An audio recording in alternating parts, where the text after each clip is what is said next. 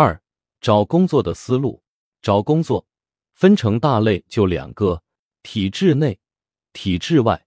体制内说白了就是公务员，各种编制，这个没啥好说的。你去考试，然后面试，然后工作。体制外那就有点东西说说了，无非就是三个：大厂、小厂、裸奔。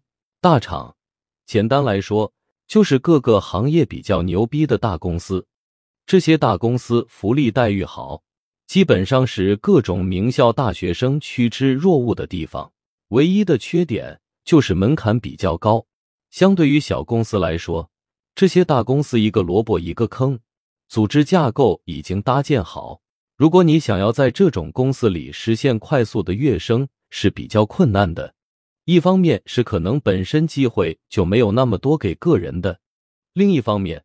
大公司的各种名校学生本身多，除非你有信心自己有独特的刷子。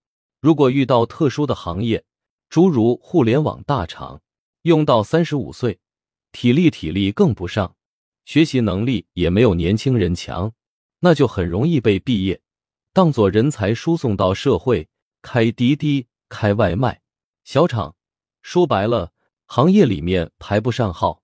或者说，公司刚刚在行业里起步，这些公司的致死率非常高，基本上三至五年就换一轮。这些小公司相对于大公司要好进一点，对学历的要求没有那么高，当然福利待遇肯定也没那么好。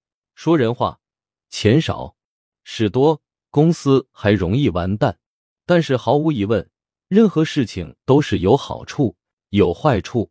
好处就是竞争者少，在公司里条条框框也少。其次，老板能够看见你的机会多，也就意味着你快速跃升的可能性大增。当你被老板信任，更容易获取各种资源，来给自己的未来添砖加瓦。不管是人脉、资源、金钱收入，都有机会大增。相反，在大公司，你能看见老板。或者说，让老板看见你的机会是很少的。你大概率工作的十年里，就是你的组长、经理，所以你在大公司里慢慢爬，几乎是必然的。最后一个，裸奔或者交下海，自己到市场里找饭吃。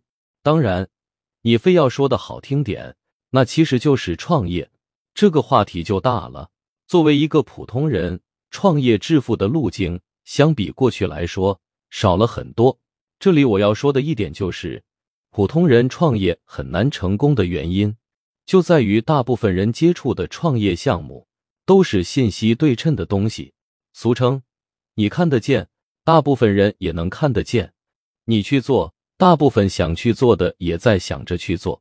在这种情况下，如果你不能提供新的思路，在新的市场情况下开发出属于自己的产品，还在按着前面的人思路，那基本都是死路一条，这个是非常艰难的。